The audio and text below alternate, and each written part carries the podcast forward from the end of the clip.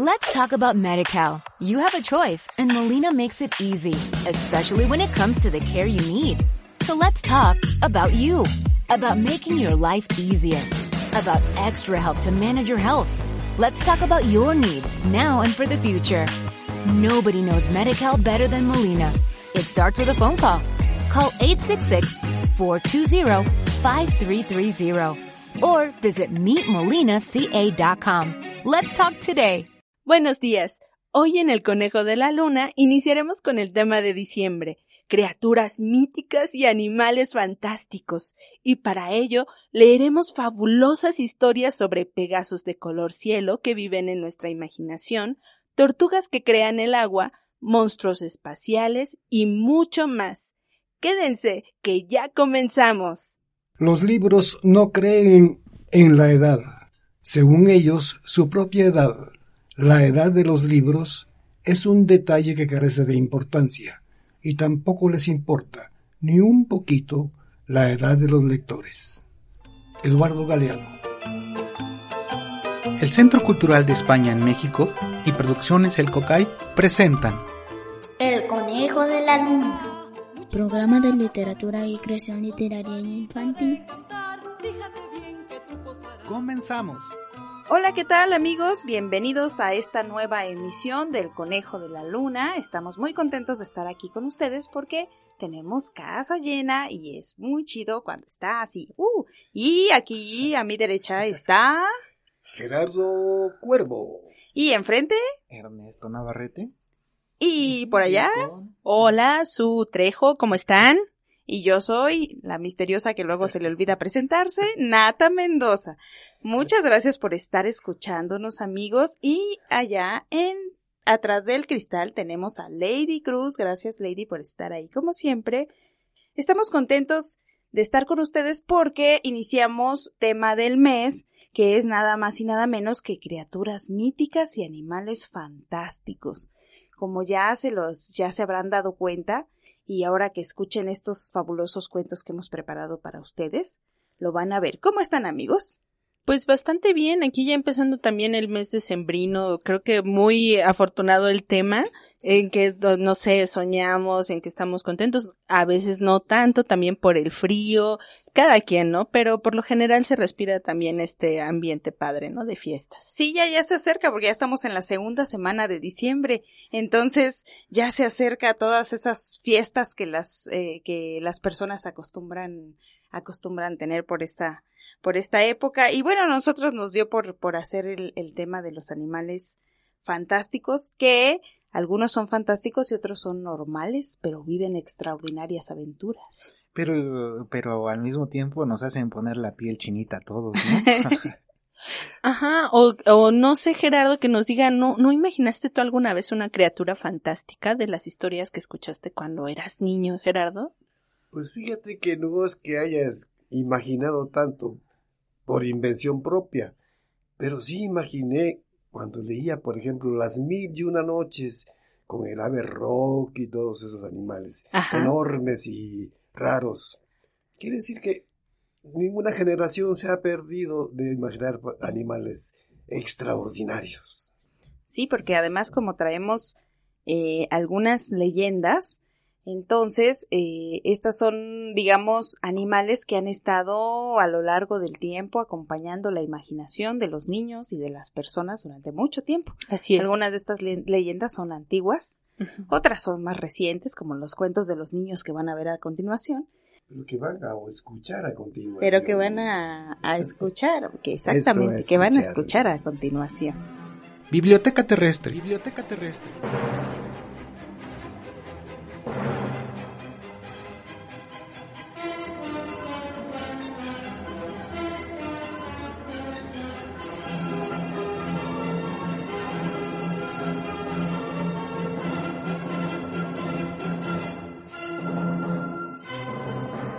Solo cuentos e historias publicadas en la Tierra.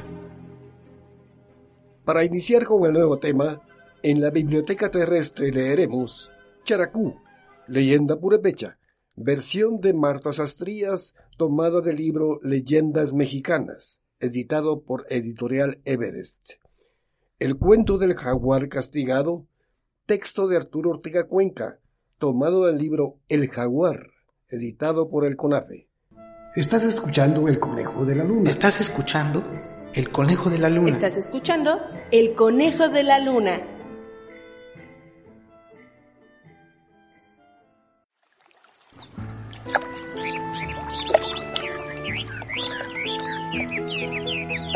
Characú. Todas las noches, Characú, el niño que iba a ser rey, acompañaba a pescar al Guaruri, jefe de pescadores.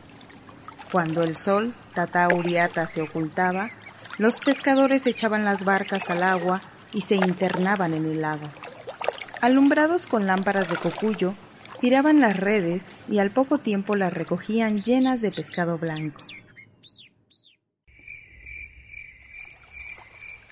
Una noche que la luna Nanakutsi brilló más que nunca y el lago se veía claro como el cristal, Characú no resistió el deseo de zambullirse y saltó al agua.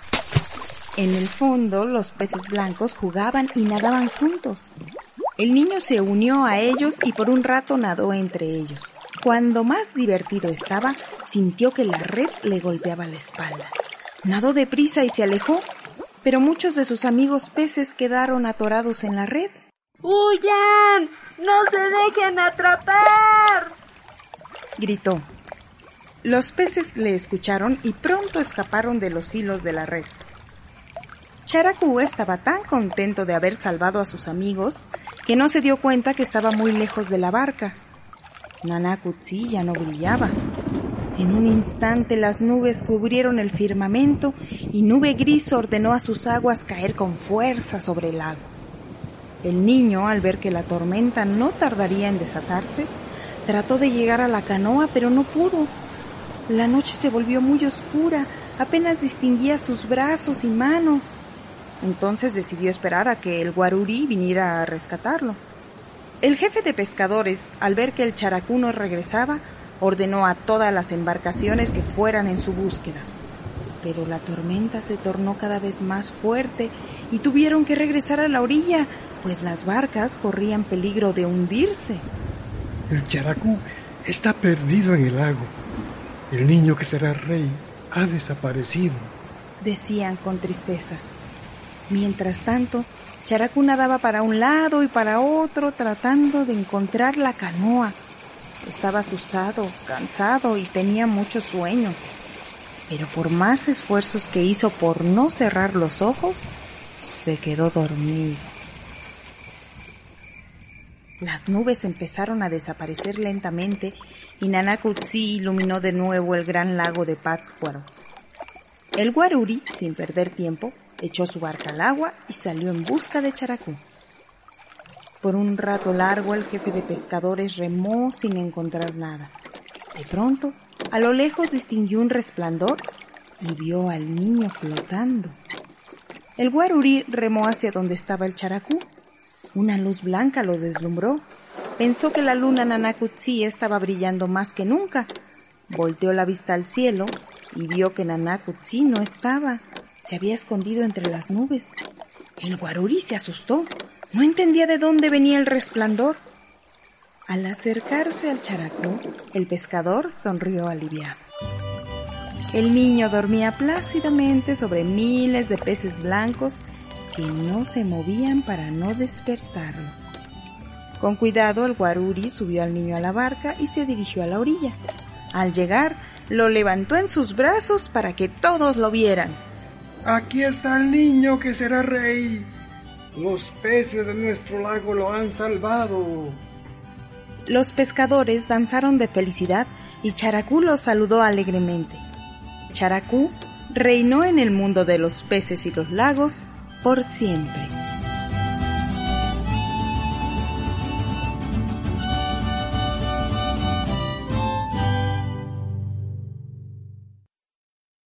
Para que la imaginación no se detenga, encuéntranos en Facebook como El Conejo de la Luna. Ahí puedes dejarnos comentarios, encontrar contenido infantil, literatura, música.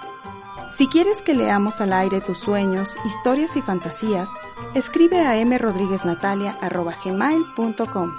M. Rodríguez Natalia todo junto y sin espacios. Nos encanta leerte.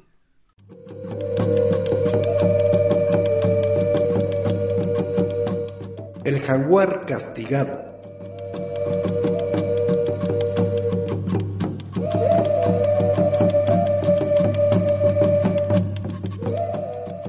Los antiguos mexicanos le tenían gran respeto al jaguar. Lo conocían como un animal listo y muy fuerte. Además, sabían el extraordinario enemigo que era si se le molestaba. Por eso, el jaguar era un dios para muchos pueblos indígenas. Entre los aztecas, solo los más valientes podían vestir su piel, y eran conocidos como guerreros jaguar. Los mayas lo llamaban Balam y los aztecas Ocelotl. Desde esos lejanos tiempos, la piel del jaguar era admirada por su belleza y color. Pero sus manchas son las que siempre han llamado la atención. Aquellos antiguos indígenas contaban a los niños esta historia de por qué el jaguar tiene manchas. Esto sucedió hace mucho tiempo, en los días en que los animales no se comían unos a otros. Todos se alimentaban de hierbas, frutos y granos. Vivían muy en paz la torcaza y el gavilán, el gato y el ratón, la zorra y el conejo, el venado y el lobo. Entre todos los animales, el jaguar destacaba por su hermosa figura y su abrigo de piel amarilla. Donde quiera que iba, siempre presumía su abrigo. A cada rato lo limpiaba con la lengua. Con mucha dedicación y orgullo quitaba cualquier polvo, lana o manchita de lodo. Una tardecita,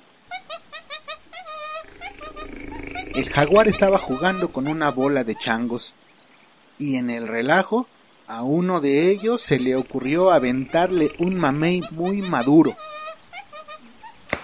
¡Sas! Le pegó de lleno en el lomo dejándole una mancha. Enojado porque le ensució su abrigo, el tigre le tiró un zarpazo. Al pobre chango le colgaban las tiras de piel desde el cogote hasta la rabadilla. Como le gustó el olor a sangre, el felino arrastró al mono al interior de la selva y lo devoró. Gritando y chillando, los demás changos corrieron a acusar al jaguar con el señor del monte. El señor del monte era quien mandaba la vida en la selva. Él prometió castigarlo y dijo a los monos, Suban a esos árboles de aguacatillos y cuando pase el jaguar, arrojenle la fruta. La marca no se quita y así la piel quedará manchada para siempre. Como es muy presumido, será su peor castigo. El señor del monte ordenó a los jabalíes sacar al felino de su escondite. Cuando pasó por debajo del árbol, cayó sobre él una granizada de aguacatillos, echando a perder su hermosa piel. Y se cuenta que, desde entonces, el jaguar se volvió pinto. El jaguar nunca olvidó lo que le hicieron los monos y los jabalíes. Por eso son su alimento preferido pero para que le costara trabajo atraparlos, el señor del monte les hizo nacer cola a los monos para que huyeran por las ramas. A los jabalíes les dio una piel gruesa y resistente, y les dijo que anduvieran en manadas para defenderse mejor.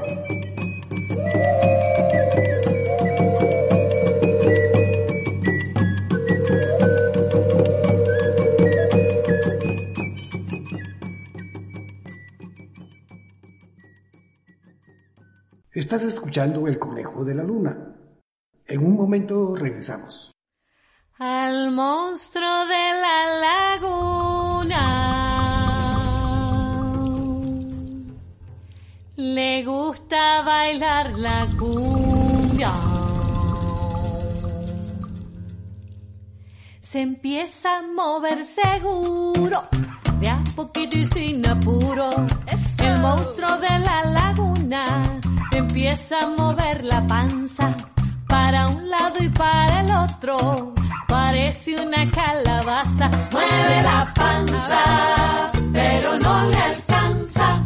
El monstruo de la laguna empieza a mover las manos para un lado y para el otro, como si fueran gusanos. Mueve las manos,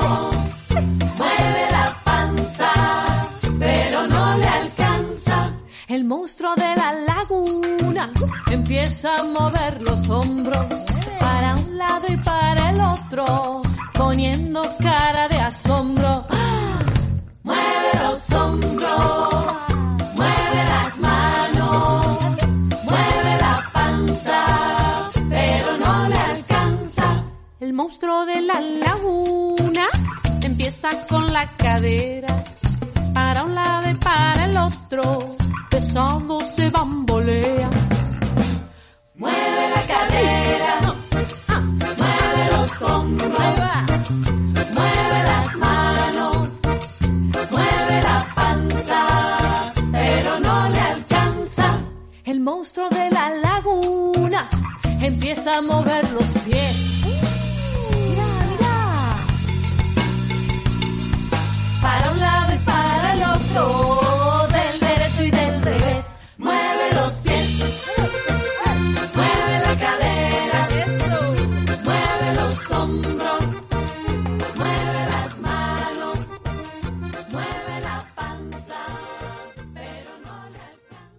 ¿Estás escuchando? El conejo de la luna. Sigamos imaginando juntos. Continuamos. Los selenitas. Cuentos e historias de radio escuchas que a veces Viven en la luna. En esta sección de los selenitas continuaremos leyendo cuentos del libro Niñas y Niños Creadores de Coahuila. Y en esta ocasión escogimos dos que, de acuerdo con el tema del mes, hablan sobre animales extraordinarios que viven en otros mundos de la galaxia o en nuestra imaginación. Escuchémoslos. Estás escuchando El Conejo de la Luna. ¿Estás escuchando? El conejo de la luna. estás escuchando El Conejo de la Luna. El tesoro del monstruo.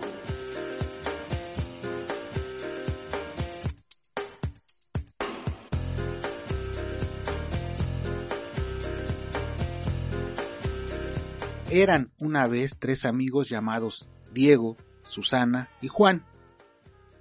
Ellos soñaban con una aventura, como encontrar un tesoro. Un día, su amigo Pedro le regaló a Susana un mapa que le había regalado su tatarabuelo y que pensaba que no le servía para nada. Entonces, Susana les contó a Diego y a Pedro, y entre los tres comenzaron a investigar y descubrieron que el mapa era verdadero, pero que el tesoro se encontraba en el planeta Marte. Entonces echaron mentiras a sus padres, ya que les dijeron que iban a estar en casa de Diego con la finalidad de quedarse a dormir ahí, ya que estaban construyendo un cohete para ir a, a Marte. Pasaron dos semanas y terminaron el cohete y partieron a los tres días diciendo que estarían en casa de Juan.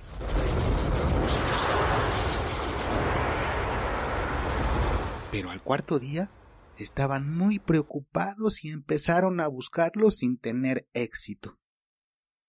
Al quinto día llegaron a Marte y empezaron a buscar guiándose por el mapa.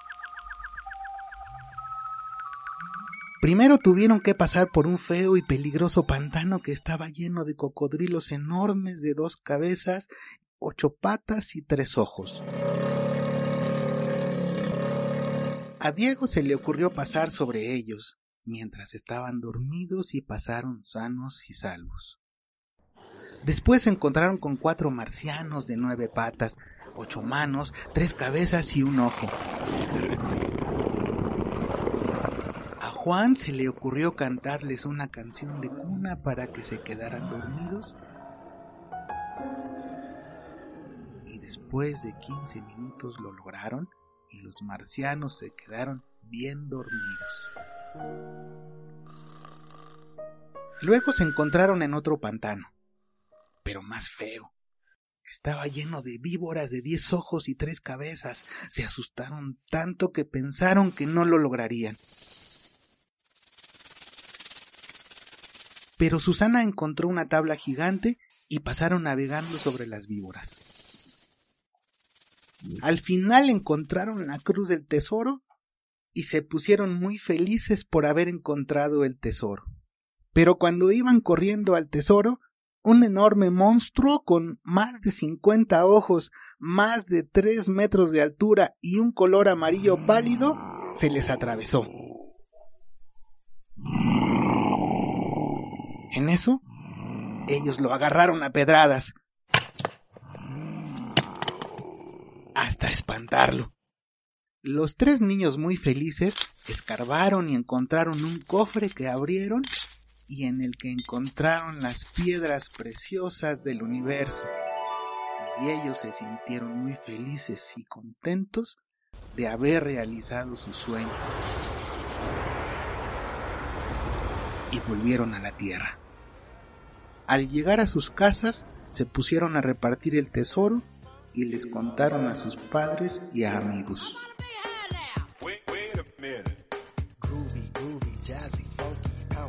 Cuento escrito por Kenia Dayan Polendo Montoya a la edad de 11 años.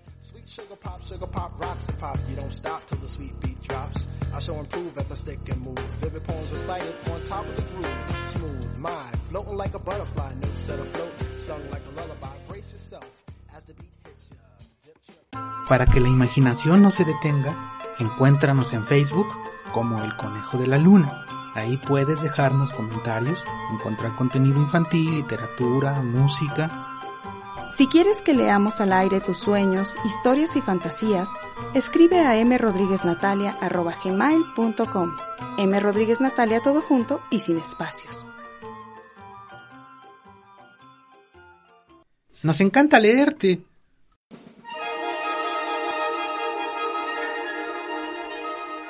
Mi mundo, mis amigos.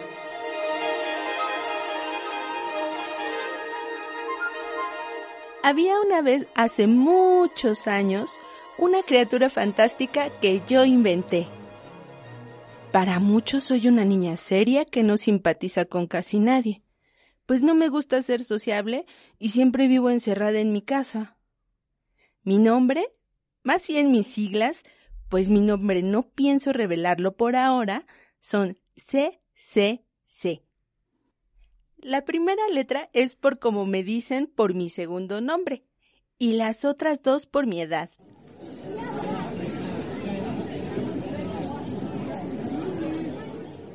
Yo, CCC, sí tengo amigas. Soy amiga de casi todo el salón, pero no me interesa lo mismo que a ellas pues ya dije que mi mentalidad es muy diferente.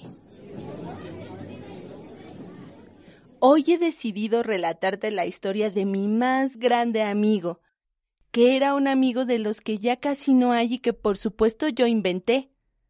Su nombre era Chasel, que yo también inventé, y se transformaba en todos los animales que yo inventaba. Podía ser azul, mi color favorito, y tener pelaje suave o no tenerlo. Su cara podría ser de rasgos finos y podía tener cuerpo de gato con todo y orejas. Pero la verdad es que su verdadera forma era la de un pegaso o unicornio azul cielo con alas, que vivía en una nube de algodón de azúcar, cercana al reino Testa, donde habitaba un inmenso dragón dormido y encarcelado.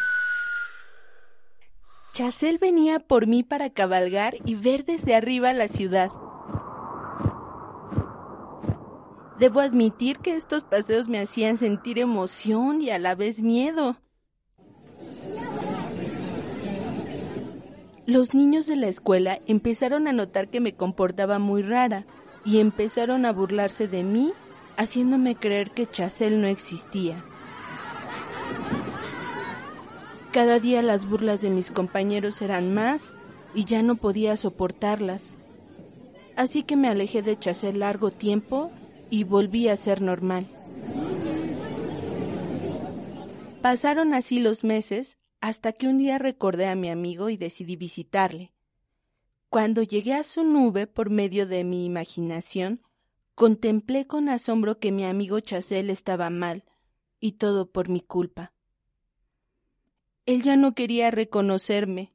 Cuando yo le miraba, él esquivaba mi vista y hacía como si yo no estuviera con él. Sentí que me caía por dentro.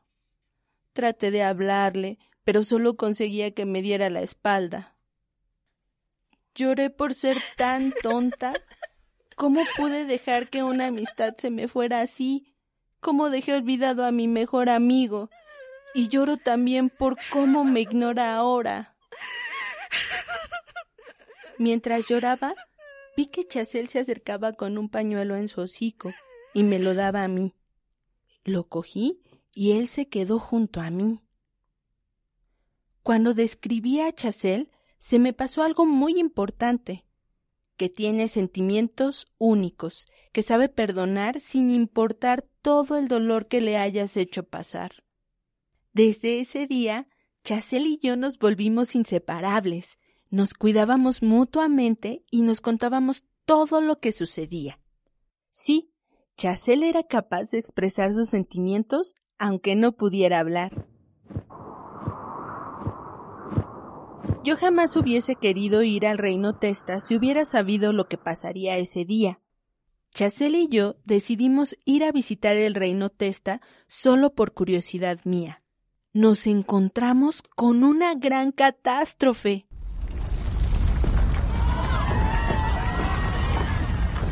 El dragón que vivía ahí había despertado de su largo sueño y el ver que lo tenían encarcelado no fue de su agrado y se liberó para empezar a destruir el reino. Lo único que calmaría al dragón sería la sangre del Pegaso o unicornio y Chasel era el único que existía. Yo, ignorante a esto, le dije a Chasel que fuéramos con el rey para saber si podíamos ayudar en algo.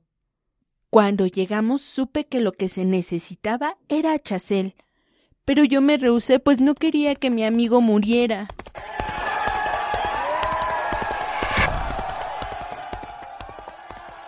Todo el reino empezó a seguirnos y antes de que una flecha lastimara a Chasel, él me dijo que sería mejor entregarse, pues así todos vivirían y él estaría feliz.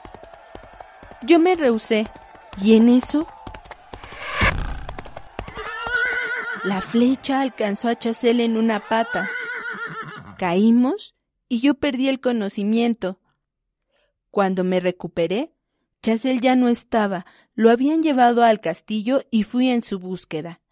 Llegué muy cansada y en eso vi a Chasel muerto. El dragón ya había bebido su sangre y estaba calmado. Me caí. Me sentí inútil. Mi amigo había muerto. Me puse a llorar. Pensé en Chasel y en que jamás encontraría a un amigo como él. Chasel, mi mejor amigo, se había convertido en un héroe sacrificando su vida. El pueblo cruel no pensó en lo que él sentía, nunca lo conoció y decidió sacrificarlo. De repente, el rey se acercó y me dijo que solo era un caballo, y me di cuenta que solo yo apreciaba a Chasel y sentí ganas de maldecir a la gente por lo que le habían hecho.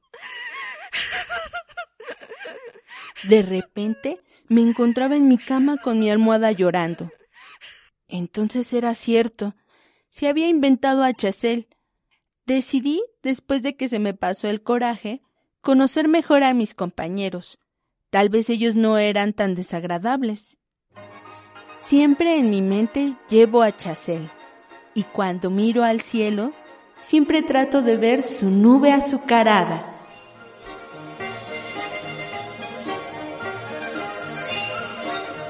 Cuento escrito por María del Socorro Castro Contreras, a la edad de 11 años.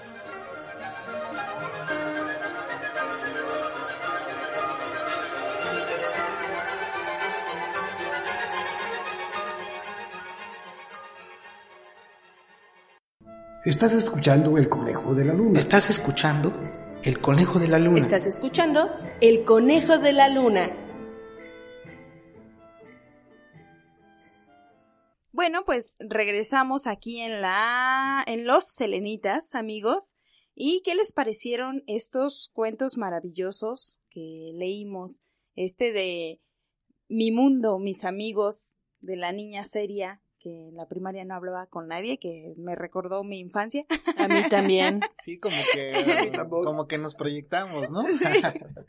Sí, oye, pero yo, a mí me dejó con el misterio aún de cómo se llaman, porque eh, fue nuestra amiguita que nos contó su La historia CCC. Bueno, pero es una adivinanza, hay, hay Sí, que dice- echarle coco ahí. Más adelante se los digo, pero nunca lo dijo y dices, ah, sí, o sea, 5-5, así. Ujú, ujú. Yo, su segundo nombre a lo mejor era Cecilia, Cecilia 55, ¿no? Porque era su, era su, este, su edad, ¿no? Ujú. Su edad, entonces yo digo 55 o, o qué otro nombre, digo, qué otro número empieza con Pues C. que nos ayuden, ¿no? Pues a ver quién, quién nos Sí, a ver, ayuda, amigos, porque ahí. esto sí parece un... ¿Qué, qué ¿quién dicen? Una adivinanza, amigos ¿no?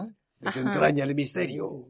Exactamente, ahí está, lanzamos un, este, les lanzamos un reto a ver quién, quién tiene la respuesta más creativa sobre Escríbanos al Facebook. el nombre, escríbanos al Facebook o al correo o donde guste. Ah, yo otra cosa con la que me sentí identificada y tal vez los amigos que nos escuchen eh, por radio es este tema del bullying, pero como leímos en la historia, ella retomó sus sueños y eso estuvo padre porque lo superó. Entonces, también a los niños que nos escuchan, si hay bullying, platíquenlo a sus papás y siempre hay manera de superarlo y contarlo como esta niña de la historia, ¿no creen? Sí, ¿no? Porque este la molestaba, ¿no? Diciéndole, ah, ya me imagino que le estaban diciendo, este, CCC, nada más creen esto y no sé qué, y entonces, este, pues se olvidó de, de su sueño, ¿no? De, de su amigo, de su fantasía. Digo que a final de cuentas, por más fantasía que era, pues era su mundo, ¿no? Por eso lo, le pone ese nombre, mi mundo, mis amigos. No, Pues sí. además hay que recalcar que él, ella la destaca como el mejor amigo de todos, el que es el principal. ¿Quiere decir que los imaginarios son los mejores? No, no necesariamente, pero si uno los crea de la mejor forma que cree que deben ser. Sí. Pero el ejercicio, ¿no? El, el- el ejercicio de poder eh, contar lo que a uno le pasa, eso es, es grandioso, ¿no? Eh, Sí, bueno. porque, bueno. pues sí, uno puede padecer bullying o sufrir bullying, pero eh, pues uno, uno se, se hace ese ejercicio de, de poder sacarlo, ¿no? Y en esta ocasión pues lo saca escribiendo un cuento. Gerardo dice que le gustan más los amigos imaginarios. Pues más o menos será porque toda la vida me he imaginado amigos más que los he tenido, ¿eh? Ah, Ah, sí, no es ah. cierto, no es ¿Y cierto. Aquí nosotros tienes qué, Gerardo? Sí, Eso sí. estaba pensando, dije, bueno, yo estoy pintada, eh, aquí No, Neto no, está pintado, eso y es- todos los que nos escuchen. pasados, no Ah. presente, ¿eh? Sí, sí es cierto. Todos nos proyectamos con la niña que decía, soy seria, además mi mente es muy diferente. Ajá. Eh, no sé qué. Pero también deja eh, al final, pues, esa, esa opción que eh, sí, yo me identifico mucho con esta niña, porque ya después le da Se la Su, oportunidad, notaba. le da la oportunidad a, a los demás y de conocer personas. Y a mí también eso me pasó, o sea, ya después del bullying conocí a buenos amigos con los que hasta la fecha tengo una muy buena amistad y creo que como dice un dicho mal bien no lo recuerdo exactamente pero los amigos son la familia que nosotros escogemos no eso está padre. Sí, sí, aunque a mí me dio risa esa parte, es un poco condescendiente, o sea, así como que, bueno, les voy a dar chance. ¿No? Este dice, es más, dice, bueno, está bien, eh, exactamente, no me acuerdo cómo dice, ¿no? Algo así como, Bueno, pues este, después de todo igual y no son tan gachos, entonces vamos a darles un chancecina y a ver qué tanto, aunque no sean acá tan acá como yo, pero pues bueno. Como su amigo unicornio que Como Chacel. a las formas que, que ella quería. Oh, no, ¿quién no quisiera tener un amigo así que cambiara, que se hiciera un gatito y luego que se hiciera no sé qué? Y sabes qué, ahora tengo sueño, hazte una almohada pachoncita. A mí lo que me encanta de estos cuentos es la imaginación que tienen los niños, que a nosotros, o- o no sé, yo no tengo tanta inspiración de repente y no me da para escribir una historia, pero estos seres que se, está- que se imaginan son geniales. Sí, sí, son geniales. Como por ejemplo la del tesoro del monstruo también, ¿no? A mí me, me gustó mucho esa parte que dice, bueno, pues ay, mi abuelo, o mi abuela, mi abuelo tenía un, el abuelo de Susana, ¿no? Tenía un mapa que no servía, de- Arrumbado. arrumbado, de esas cosas que los adultos luego, este, nada más acumulamos y acumulamos, pero resulta que al final sí servía, ¿no? Y se aventaron un sí super servía, viaje, pero ¿no? se dan cuenta tan lejos como estaba en Marte. Miércoles, ah, no me arreglo. Este mi- jueves, no, no tampoco, ¿no? Ajá, sí, sí servía, pero tenían que irse a no sé dónde. Y eso sí, previa mentira a los papás, ¿no? De, ah, sí, vamos a ir a casa de Perenganito. Nosotros nunca hicimos eso porque somos bien portados, jamás.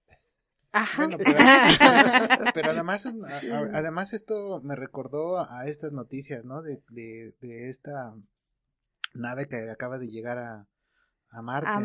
Ah, y, sí. o, o, a, o esta exploración del- del- de, de- de fuera de la Tierra, ¿no? Entonces, pues eso es como muy, muy actual y muy padre, ¿no? Estos amiguitos se nos adelantaron a colonizar Marte y regresaron. Sí, Sí, así es. No, Nada como- además tiene una fabulosa descripción de animales extraordinarios de 50 ojos, chorrocientas manos y no sé qué más. ¿sí? Es increíbles también. Porque aparte cada pantano va siendo peor que el otro, ¿no? Entonces dice, no, pues este estaba feo porque estaba el monstruo con no sé cuántos ojos y no sé qué. Pero este estaba más feo porque tú dices, ay, en la torre, pues ¿dónde van a acabar estos niños? ¿Y cómo se resuelve todo? Ajá. Con imaginación, ¿no? Claro. Y así con unas Todo pedradas a los resuelve, no. monstruos. Bueno, pero eso de poner las tablas, dormirlos, ¿no? Cantarles. Ah, Bueno, sí, eso ¿no? me Eso- encantó que le, ¿no? que lo, que lo arrulla. Pero este, ¿cómo se llama? Me encantó esa parte donde los, los, los arrulla, ¿no? En una canción de cuna y entonces ya se duermen. Y luego la otra eh, va encima de ellos y al final las pedradas que dice Susana no, que dice su, no, este, no fueron con las piedras del universo que se encuentran, ¿no? Las piedras preciosas del universo que a mí, me- a mí me sonó como la película esta que estuvo de moda hace un par de Las meses. gemas del infinito. Las gemas del infinito y no sé qué, pero no, este, este, Están adelantados. este niño, este niño ya lo había escrito mucho tiempo antes. Claro. Eran las piedras preciosas del universo, que no es lo mismo. Y pues llegamos al final de esta emisión. Agradecemos a Lady que estuvo en los controles técnicos. Mil gracias, Lady. Estuvo en el micrófono Nata Mendoza Ernesto Navarrete. Gerardo Cuervo. y su trejo. El conejo de la luna. El próximo sábado volveremos a escucharnos por CCMX Radio, la radio del Centro Cultural de España en México. Hasta pronto.